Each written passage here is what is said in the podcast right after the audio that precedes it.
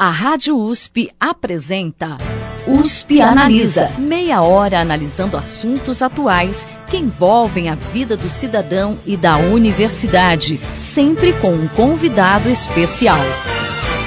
USP Analisa.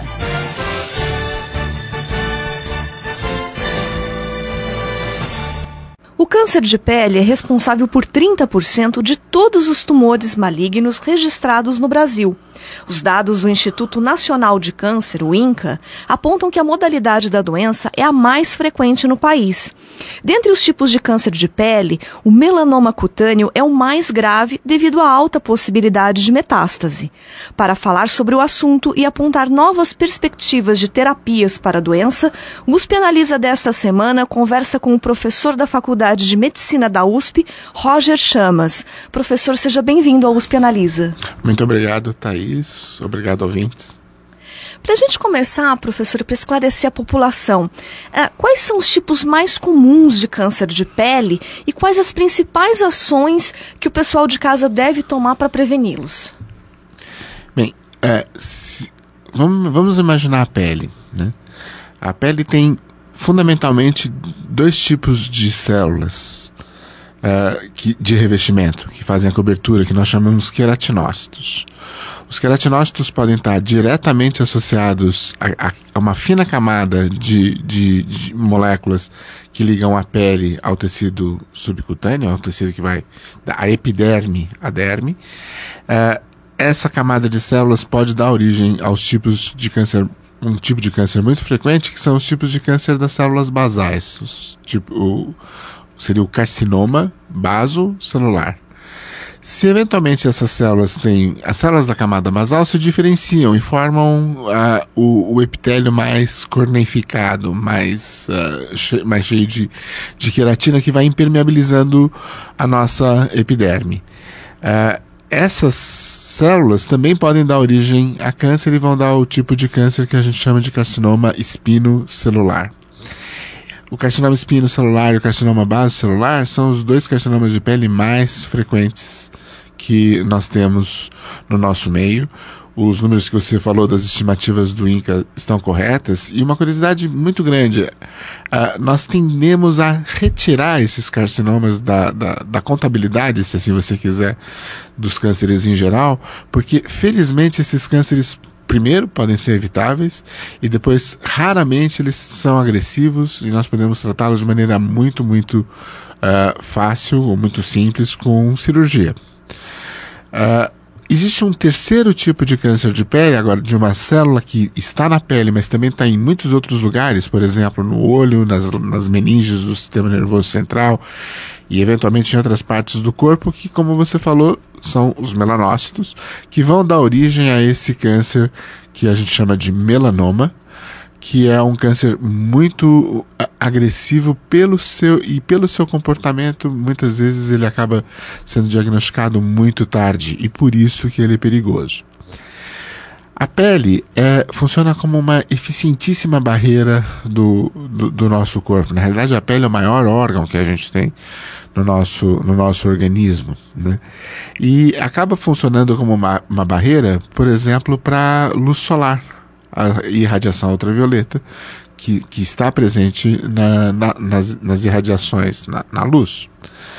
Essas irradiações elas podem levar à geração de lesões no, no, no, nosso material genético.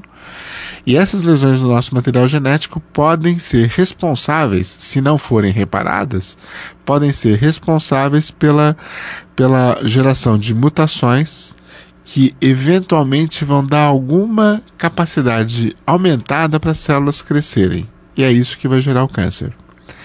Então, a proteção uh, dos indivíduos do excesso de radiação solar, quando possível, usando filtros solares ou usando formas de se proteger dos altos picos de uh, irradiação que nós temos, que frequentemente vão das 10 da manhã às 3 da tarde, já seria por si só uma maneira extremamente frequente, eficiente de combater uh, cânceres de pele de uma maneira geral. Veja que coisa interessante: o Brasil é um país de imigrantes.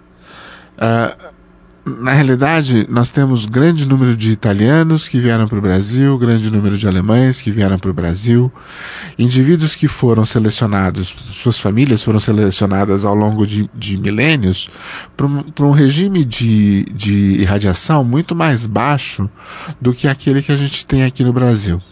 E à medida que essas pessoas de pele mais clara acabam se expondo a um regime de irradiação maior, começam a ver começa a haver problemas como aparecimento de, de, de lesões, uh, como os cânceres, por exemplo. A mesma coisa acontece, por exemplo, no, no, país que tem mais melanoma no mundo inteiro, que é a Austrália. Na Austrália, quem tem a lesão não é o aborígene, né? o, o, o o nativo. o nativo da Austrália, mas aquela pessoa que veio, que é descendente dos imigrantes irlandeses que foram para a Austrália. Os australianos, os, os, irlandeses são pessoas frequentemente de pele, peles claras, né, muitas vezes ruivos, que têm uma capacidade de pigmentação da pele muito menor do que tem a, capa a capacidade de pigmentação da pele dos aborígenes, dos nativos australianos. Se você quiser, a mesma coisa acontece no nosso meio. Então, indivíduos com a pele mais clara, foto que, que nós chamamos de uh, nós classificamos a, a pele de diferentes maneiras. Indivíduos de pele clara que têm a tendência a, a quando, quando expostos à, radiação solar, de ficar com aquela vermelhidão. Então, esses indivíduos têm um risco aumentado de desenvolver lesões, porque tem menos proteção. Essas pessoas, nós precisamos identificar essas pessoas, quando as pessoas percebem que elas têm essa reação à luz, elas têm que se proteger muito mais do que os, os outros indivíduos da população. Então, a, a ideia é muito simples Primeiro, o Sol é nosso amigo. Precisamos do Sol.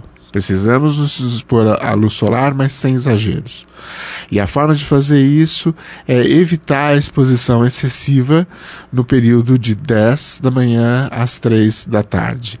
E buscar evitar formas de nos proteger dessa exposição excessiva. Filtros solares, vestimentas, bonés mesmo uh, óculos escuros, a mesma coisa vale não só para a pele, mas para os olhos também. E esses indivíduos que vêm de, de dessas regiões e que têm menor capacidade de pigmentação, por alguma razão maior sensibilidade à irradiação, podem desenvolver outras doenças que não só câncer de pele, se tiverem expostos a abusarem da exposição à luz solar. Que tipos de doença, por exemplo, professor? Uh, por exemplo, uh, além, além dessas alterações, uma coisa muito frequente em indivíduos de, de algumas etnias de maior sensibilidade à luz estaria relacionada às próprias retinopatias, né? As doenças uh, relacionadas oculares. A, a, oculares. Então, acho que a, a, a, ideia de ter o um indivíduo com um boné, um óculos escuro e eventualmente protegido com filtro solar, talvez essas, das 10 às 3, essa, essa parece uma boa forma. figura. É. Tá certo, dúvida. professor. E o senhor citou uh, mais especificamente o melanoma cutâneo. É, quais as características que tornam esse tipo de câncer mais agressivo uh, em relação aos demais? O, o, melanoma cutâneo, felizmente, é uma doença rara, né? É a décima doença, é o décimo, décimo primeiro câncer no nosso, no nosso meio. E ele tem uma origem, é, a célula melanócito tem uma origem muito interessante. De, é, ela vem, você sabe de onde que ela, ela vem do tubo neural durante o desenvolvimento. Então, é uma célula que é, tem um código, ela foi programada na embriogênese para sair do tubo neural e ir para todo o corpo. Então, ela é uma célula que tem um potencial migratório muito grande. Muito grande. Ela foi programada para fazer esse processo migratório. Diferente das outras células que vão surgindo nos seus próprios lugares, a partir das células, elas já são designadas e vão gerando, vão sendo geradas a partir de células que, que foram uh, que, que nasceram entre e aqui eu estou usando a, a, a, ideia das aspas nasceram no, no, no tecido os, os, melanócitos nasceram na crista neural E eles migraram da crista, eles migram da crista neural para todos os tecidos. Então isso, isso requer que essa célula tenha um programa de migração, por definição, inscrito no seu genoma, inscrito nas suas instruções de uso. Está lá, seja uma célula migratória. Durante o processo de formação do câncer, o que nós estamos aprendendo ao longo do tempo é que as células vão perdendo as barreiras e elas acabam recapitulando ou refazendo coisas que sempre fizeram do ponto de vista embriológico. O que, que fazia o melanócito da crista neural migrar? O que, que faz o melanoma da, que readquire a capacidade embriológica começa a migrar? E essa migração implica, então, a capacidade de invadir tecidos e sobreviver nesses tecidos. É isso que caracteriza a célula, a agressividade de todo e qualquer câncer, e o que faz o melanoma recapitula a coisa que o melanócito sempre fez. Invadir, o melanócito embriológico, embrionário, sempre fez. Invadiu e sobreviveu nos diferentes tecidos. Então, o que explica a agressividade do tumor, a principal característica é a execução de um programa de molecular que a célula faz. Que, na realidade, ela é programada para fazer e ela foi selecionada para fazer isso. À medida que a gente vai crescendo, esses programas vão fechando e a célula vai permanecendo naquele tecido, num tecido só.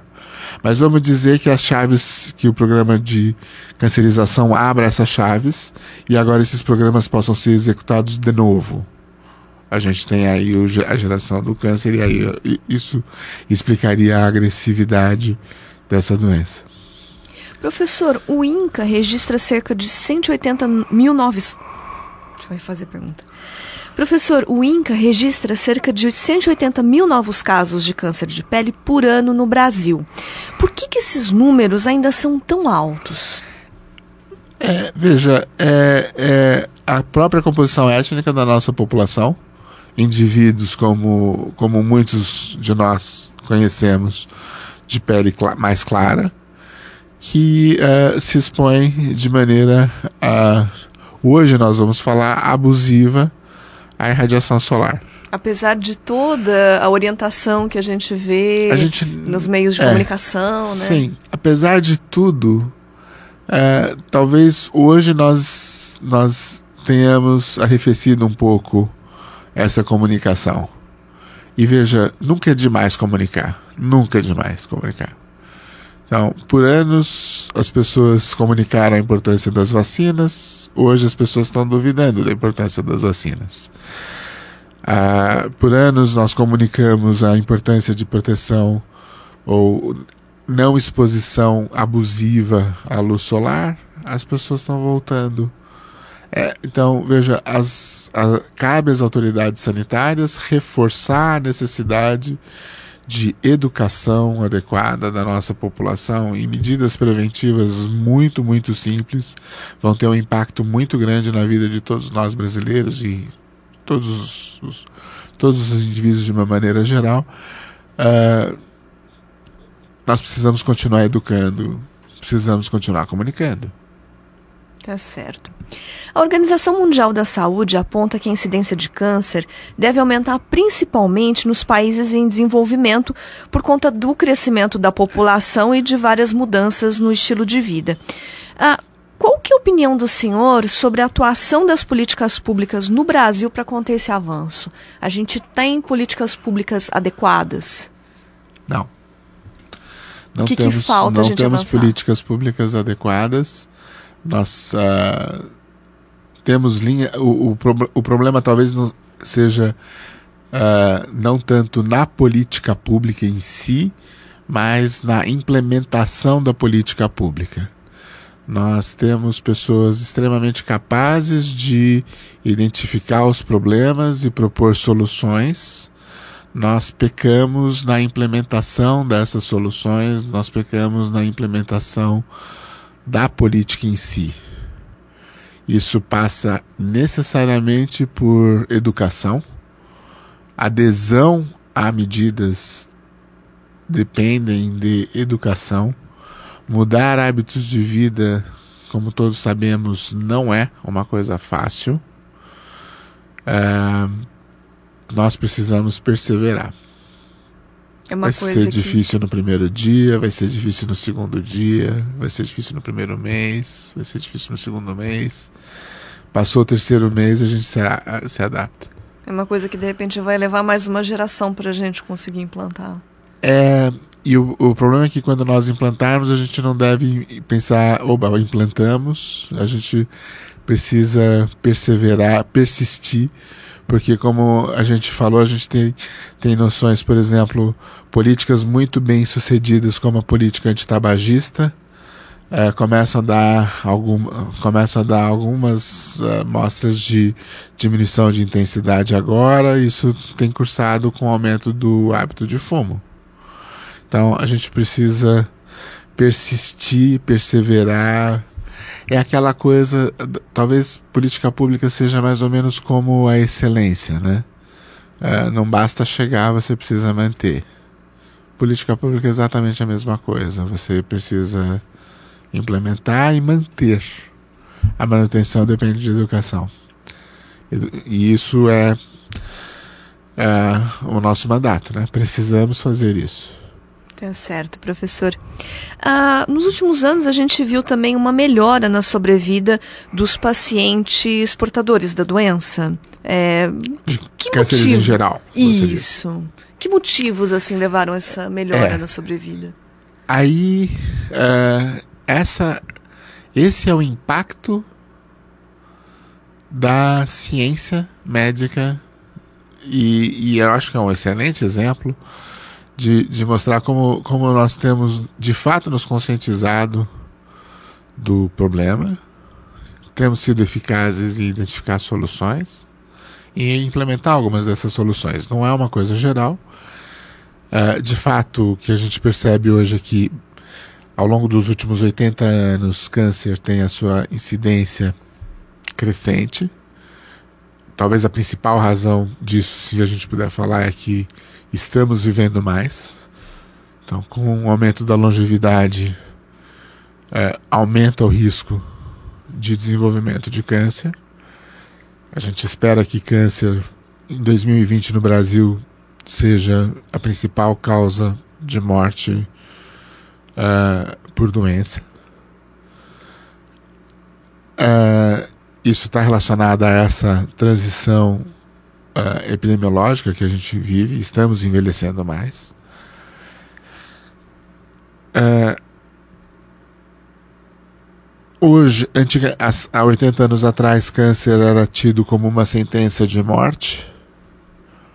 Hoje, o médico tem um arsenal fabuloso, muito, muito numeroso de opções para tratamento dos pacientes com câncer.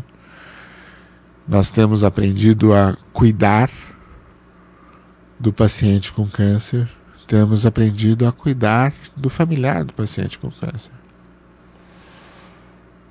É, a, claro, pra, está claro para a gente que câncer é controlável, sim. É curável em algumas das vezes. Há 80 anos atrás morria-se de câncer no testículo. Hoje, 95% dos indivíduos que têm câncer no testículo são curados. Curados. Com um tratamento muito simples, que custa algo em torno de 68 dólares por, por mês para o paciente. É, para o paciente ou no Sistema Único de Saúde para a nação.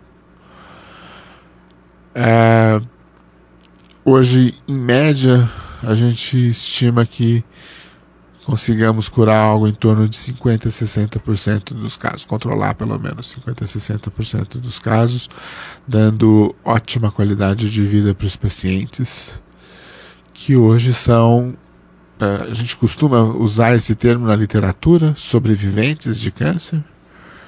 Não é, uma, não é muito agradável, mas tecnicamente é essa palavra que a gente usa.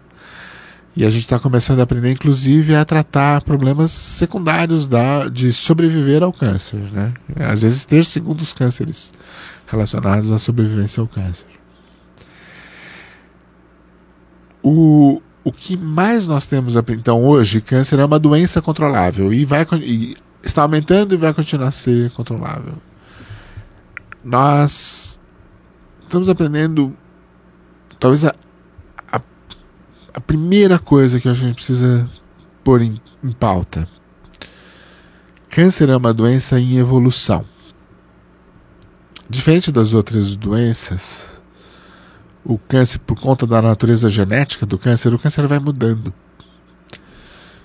Então, quanto mais tempo a gente demora para flagrar o câncer e iniciar a conduta, mais difícil vai ser controlar o câncer naquele paciente. Mesma coisa vale para cânceres de pele, esse câncer mais agressivo, melanoma, é exatamente isso. Quanto mais tempo a gente demora para começar a, a tratar, mais a doença evolui, menos chance a gente tem de ter bons resultados. E hoje o tratamento está sendo começado mais cedo, então, então que o, resultaria? Este é o ideal.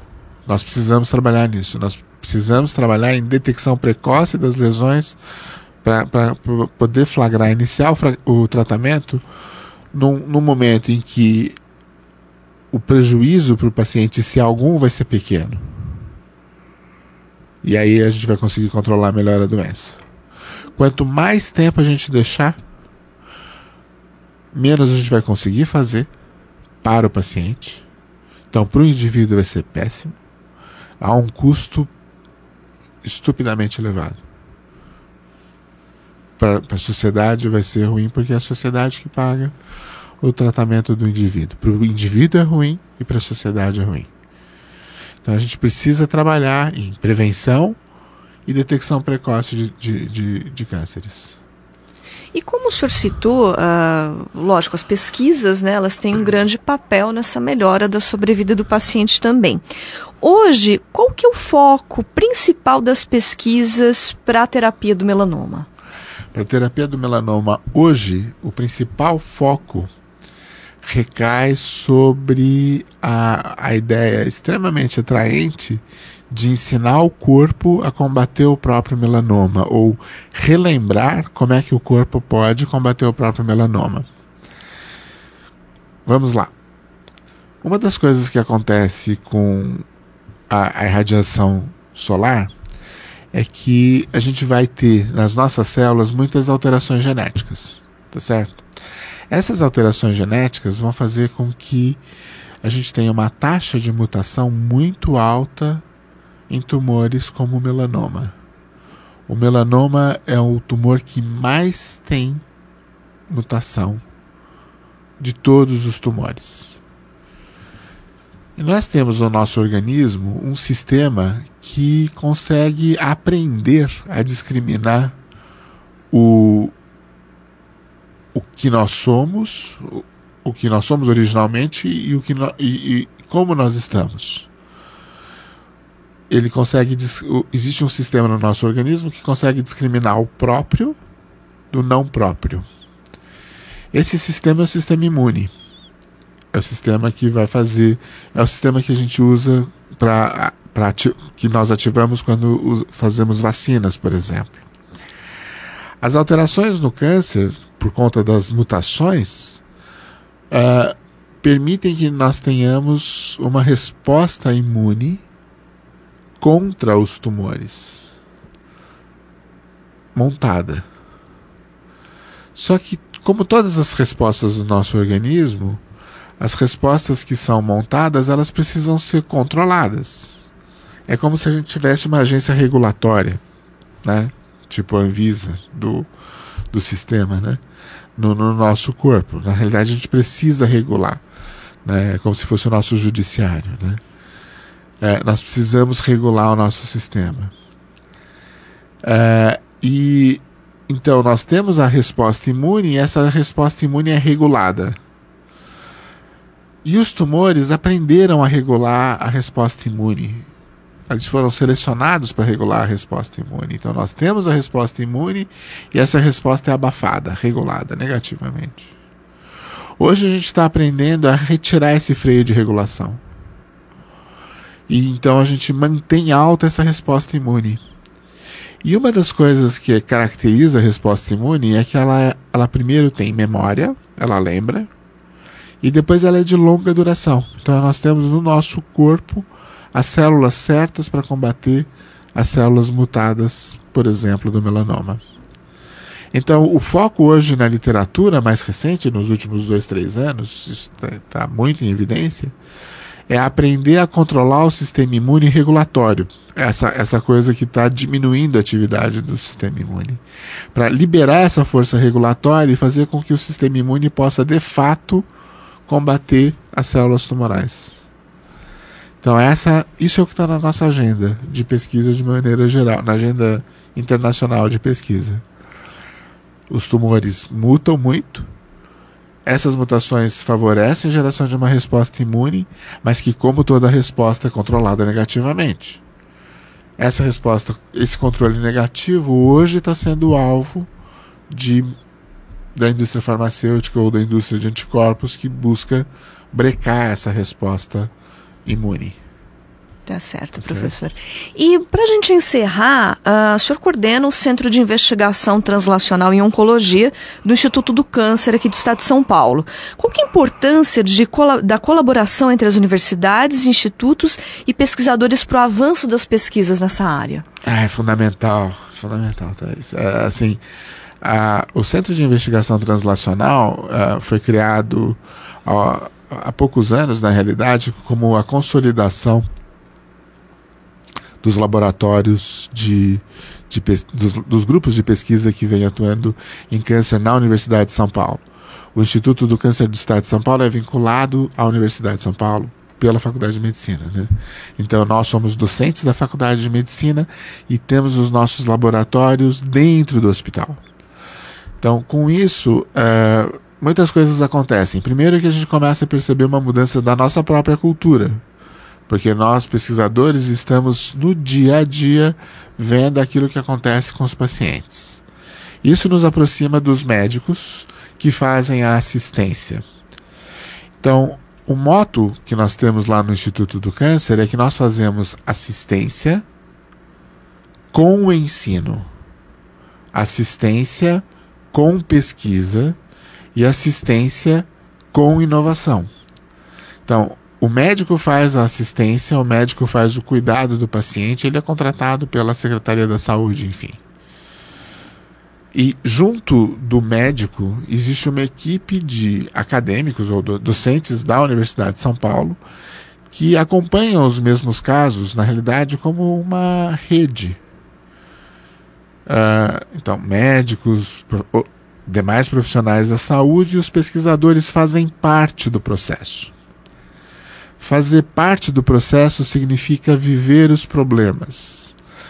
Viver os problemas significa ter em loco a inspiração para a solução dos problemas. Muito do que a gente faz hoje visa tentar entender, por exemplo, o custo da implementação das tecnologias, que é uma barreira importante para a política pública. E aí, uma vez que a gente flagra, olha, aqui há um benefício, mas o custo é muito alto, vem a pergunta, bom, mas a gente pode usar a inteligência da ciência para reduzir custos. E se fizermos isso, isso pensa o, o, o gestor, e manda a pergunta para o pesquisador, vamos buscar alguma alternativa para esse problema. Então é fundamental que a gente tenha isso sistemizado na realidade. E o, o que a gente faz no, no, no sistema Hospital das Clínicas da Faculdade de Medicina da USP é isso. Da mesma forma que existem pesquisadores dentro do Instituto do Câncer do Estado de São Paulo, existem pesquisadores dentro do Instituto do Coração, dentro do Instituto de Ortopedia, dentro do Instituto de Psiquiatria. E é essa integração é que é fundamental para que a gente possa ajudar a, a, se não resolver, pelo menos encaminhar a resolução de alguns problemas. E ao mesmo tempo que nós somos, estamos dentro do, do, dos, desses institutos, nós somos Universidade de São Paulo, nós somos docentes da Universidade de São Paulo. Então eu tenho um, eu e todos os meus colegas, temos um, uma, um, uma uh, um trânsito muito grande com as outras unidades. Então, frequentemente nós estamos aqui em Ribeirão Preto, frequentemente a gente está no campus da cidade universitária, então a gente, na verdade, a gente quer estabelecer as condições para que, que haja uma rede que ressignifique a pesquisa na universidade em saúde, porque ela está associada a um grande hospital. Tá certo, professor. Infelizmente, nosso tempo acabou. Nós recebemos hoje aqui no USP Analisa o docente da Faculdade de Medicina da USP, Roger Chamas. Professor, muito obrigado pela participação aqui no programa. Eu que agradeço a oportunidade. Obrigado, Thais. O USP Analisa de hoje fica por aqui. Até a próxima semana. Você ouviu USP Analisa, um programa da Rádio USP Ribeirão em parceria com o IEA Instituto de Estudos Avançados, Polo Ribeirão Preto. Produção do Serviço de Comunicação Social da USP e do IEA. Coordenação, Rosimeire Talamone. Apresentação, Thaís Cardoso.